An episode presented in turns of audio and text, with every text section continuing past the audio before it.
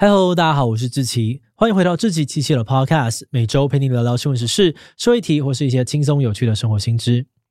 那今天这一集我们要来聊聊的主题是红绿灯。小时候学会走路之后，红绿灯通常都是第一个我们必须要认识的道路公共设施。红灯停，绿灯行的口诀简单又好懂。不过随着我们长大成为用路人，不知道你会不会觉得台湾的红灯常常又多又久？根据统计，在交通繁忙的台北市里面，有两千七百三十一支的红绿灯正在运作当中。而根据二零一五年的资料，台北红灯最长的地方就在士林的中影文化城路口，红灯的秒数长达两百三十秒，接近四分钟哦，久到都能够泡碗泡面边吃边等了。红灯的秒数长短是以什么样子的原则来决定的？台湾为什么有这么多的红绿灯？又多又长的红绿灯问题有可能改善吗？今天就让我们一起来聊聊红绿灯吧。不过，在进入今天的节目之前，先让我们进一段工商服务时间。在这个时代，不论是女生还是男生，很多人都很注重自己的外表，精心穿着打扮。但你有注意过自己的头发吗？现代人压力大，每天早上起床，你是不是也发现枕头上面有越来越多的头发？或者发现家中长辈有顶上危机，而担心自己迟早也要面临这样子的问题呢？那你可以参考看看 Dr. Wolf Alpson 在亚洲独家推出的新产品——咖啡因发根强健精华液。这款精华液所添加的咖啡因复合物，经过德国实验证实，可以增加发根活化二十七 percent，让头发更强韧，预防头发问题。而且，它也透过独家载体配方，让难以被人体吸收的咖啡因复合物可以深入发根，只要涂抹在头皮上，不需要冲洗，就能够达到强健发根的效果。搭配同系列咖啡因洗发露黑色经典款，先洗净再养护，效果更加成哦。想要保养头皮、预防顶上危机，就赶快点击资讯链接购买 Option 咖啡因发根强健精华液吧。好的，那今天的工商服务时间就到这边，我们就开始进入节目的正题吧。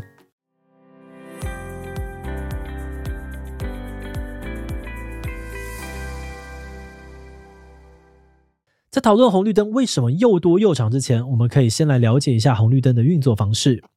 那这边有两个专有名词非常的重要，一个是周期，另外一个是时相。首先，周期指的是一个路口绿灯、黄灯、红灯加起来的时间。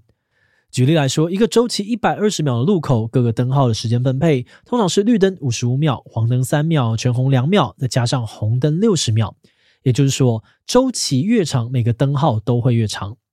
再来，第二个名词是实相，实相指的是绿灯放行的车流方向。比如说，在一般的十字路口，就是东西向走完，换南北向走，南北向绿灯结束，再换东西向走，这样子呢，就是一个二十向的路口。那一般红绿灯的设计原则呢，就是要减少时相数量，原因在于哦，当某个方向可以通过的同时，就代表同个路口的其他方向都不能够走。所以，如果一个路口的实相太多，就会让其他方向的车都等到天荒地老。不过，在车流量比较大的路口，左转车可能会一直等不到可以安全左转的时机，这个时候就会多设置一个左转时相。那如果某个路口刚好也是交流道的出口，那为了避免冲突，通常也会分开设置平面车专用时相，以及下桥车或下交流道专用的时相。所以在车流量大、路线复杂的大路口，时相的数量会比较多，红灯的时间也一定会比较长。嗯，那这样听起来好像还蛮合理的。不过，还是有很多人觉得，就算是这个样子，台湾的红灯还是太长太久了。以台北市为例，有至少三成以上的红绿灯周期都超过两百秒，也就是说，在这些路口等红灯，通常都至少要等超过一百秒。此外，根据二零一五年的数据统计，台北市红灯超过一百八十秒的路口就有三三个。那在动不动就会遇上红灯，而且还要等超久的状况之下，很多人就会抱怨红灯也太久了吧？该短一点不行吗？嗯，就结果来说，把红绿灯改成短周期，可能也不会比较好。最主要的原因是，每次切换红绿灯都会产生所谓的损失时间。假如我们把红绿灯的周期减半，红绿灯切换的次数就会加倍，而这些损失时间呢，也会跟着翻倍，造成更严重的塞车。那这些损失时间主要又分成两种，第一种叫做停止损失时间，指的是当车子看到黄灯的时候，为了减速准备等红灯所造成的损失时间。第二种叫做启动损失时间，指的是当红灯转变成绿灯的时候，驾驶的反应时间以及车子起步加速到正常车速的时间。那根据交通理论，在车流量固定的情况之下，我们可以推算出一个理论上最不塞的最佳周期长度。而通常车流量越大，这个最佳周期长度也会变得越长。简单来说，就是车流量越大的路段呢，就越适合长周期；反过来说，车流量越小就越适合短周期。那因为适合的周期长度跟车流量有关，所以很多路段的红绿灯都会依据尖峰或离峰的时段来调整它的周期。而根据以上的讨论，虽然红灯等很久会让人觉得很烦躁，但就理论上，要是把红灯改短，反而会让路段整体变得更塞。所以为了缓解驾驶们停等红灯的不耐烦，现在很多的红绿灯都设有红灯倒数计时，让驾驶人看得到还要等多久。这样不但可以减低大家烦躁的心情，也可以降低刚才提到的各种反应时间。但是这个倒数计时的装置也不是所有人都喜欢，有些人担心这样反而会让用路人在倒数结束的前后，因为想要抢快而发生车祸。另外一方面，也有人觉得要多等红灯其实还好，但最烦的是台湾红绿灯真的太多太多了，常常会发生刚等完一个红灯，转个弯马上又遇到下一个。不过关于红绿灯太多的问题哦，很多人倒是觉得这很合理啊，因为台湾的交通文化太凶猛，很多的驾驶人都在抢快，也没有礼让行人或者是来车的习惯。多设置一点红灯，至少可以强制车辆停下来，让行人有安全通过机会。但在另外方面呢，也有人反驳，某些路口车流量根本不多，却还是有一堆的红绿灯，怀疑背后应该有其他的原因。像是有议员就指出，当某个路口发生车祸之后，地方的里长或是民代常常会积极的要求在车祸地点增设红绿灯，然后把这当成是自己的政绩，而这样的结果呢，就直接导致红灯变多。好的，那话说回来，如果是为了安全考量，红灯多一点点，好像还可以理解。但让大家更不开心的是，为什么这些红灯好像都要各自为政，完全不配合对方呢？如果他们都有好志连锁，那就算红绿灯再多一点点，应该也可以一路畅通吧？为什么连这都做不到呢？的确，就理论上面来说，只要同一个路段的红绿灯都有彼此连锁的话，确实就不会发生刚过一个红绿灯，就马上就被下一个红灯给拦下的情况。但光是听到“理论上”三个字，你就会知道这跟现实有所落差。而在实际上呢，这真的也超难做到的。主要是因为哦，号志连锁的前提就是要把每个连锁的号志周期都设定相同。但就像前面讨论过的，每个路口的车流量都不同，适合的周期长度也不一样。一律调成相同的周期，反而会降低道路使用的效率。除此之外呢，由于每个红绿灯至少会控制两个方向以上的车流，因此号志连锁会影响的不只有直线道路，也还会影响到每个路口的横向道路。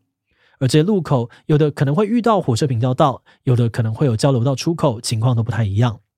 所以在设计连锁的时候，不能只以一条路为单位考量，而是需要考量到整张路网到底能不能够号制连锁，真的非常的复杂。嗯，那这样子看下来哦，很多红绿灯相关的问题，其实都有它背后的道理。但是回到我们的日常生活，难道用路人等红灯等半天的状况真的无解吗？其实有很多的交通专家都建议，台湾或许可以仿效国外，少设置一些红绿灯，多设置圆环。诶，但是圆环这种东西，台湾不是也有吗？而且为什么用了圆环就能够解决问题呢？根据交通专栏作家松山查尔斯的说法，台湾的圆环大部分呢其实都是 traffic circle，也就是形状看起来像圆环，但依然会设置多时相的红绿灯。而至于国外的圆环 roundabout，并不会有红绿灯。他们的主要目的呢，是减缓车辆通过路口的车速，靠着内外环区分行进方向，还有外环礼让内环的方式，让车流之间的冲突不需要靠红绿灯来控制，并且提升疏通车流的效率。相对于十字路口，这种圆环的车辆冲突点比较少，可以有效的降低事故的发生。所以，像是荷兰等等的欧洲国家，很早就开始尝试设置 roundabout 来取代红绿灯。而至于亚洲这边呢，日本也从二零一四年开始导入，目前成效良好，已经设置了一百五十五处的 roundabout。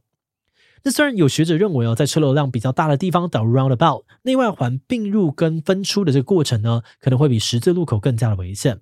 不过，大部分的意见都同意，在没有那么大的路口导入 roundabout，仍然是一个降低事故率、提升交通效率的好选择。那说回台湾哦，有些人觉得台湾人并不适合导入 roundabout。因为这套规则呢，能够顺利运作的前提是驾驶之间要有彼此礼让的默契跟习惯。但就像刚才提到的，台湾驾驶比较不会这样做。那如果外环车常抢快不让，roundabout 反而可能会更危险。再加上设置 roundabout 的用地通常呢会比后置路口来得更大，那在寸土寸金的台湾可能根本就推不动。因此，关于台湾是否应该要导入 roundabout，就现阶段来说，可能还缺乏足够的共识。不过目前呢，也已经有些新科技可以直接应用在现有的号志路口上来改善行车效率了。像是最近几年，台北市交通处就有在推动智慧化号志，以智慧影像摄影机来搜集并且分析路口的即时路况，每五分钟呢就会调整红绿灯的周期，减少车辆停等红灯的时间。另外呢，也有部分路段呢会在离峰的时候启动感应式后置，以 AI 影像侦测知道有没有行人或来车，如果都没有人车通过，就会让干道保持绿灯，用这种方式来最大化道路的使用效率。节目的最后也想来聊聊我们制作自己的想法。我们当初会选这个主题哦，主要是因为团队成员常常在路上等红灯等到不耐烦。几个车必须要待转，然后又被迫连续等一堆红绿灯，感觉真的很浪费时间。那当然，两段式左转的议题，我们在 Podcast 第三百一十四集有讨论过。但如果单以红绿灯的设置来说，在了解它背后的各种运作机制之后，我们发现它的处理难度可能没有直觉想的这么容易。尤其在台湾呢，人口密度这么高，尖峰时间车流量又特别的大，为了整体用路人的安全，红灯的时相跟周期都很难缩减。而考量到各种客观条件的差异，台湾能不能够引用圆环的做法来改善问题，我们目前也不是很确定。不过，随着 AI 科技的应用逐渐成熟，红绿灯又多又长的问题，或许有机会渐渐的看到曙光。那这个部分就让我们一起继续看下去吧。好的，那我们今天关于红绿灯的介绍就先到这边。如果你对于机车两段式左转的议题有兴趣，我们也会把这个连接放在资讯栏，欢迎大家点过去听。那如果你喜欢我们的内容，也欢迎你按下最终的订阅。如果是对于这集红绿灯的内容，对我们 Podcast 节目或是我个人有任何的疑问跟回馈，也都非常的欢迎你在 Apple Podcast 上留下五星留言哦。那今天节目就到这边告一段落，我们就下集再见喽，拜拜。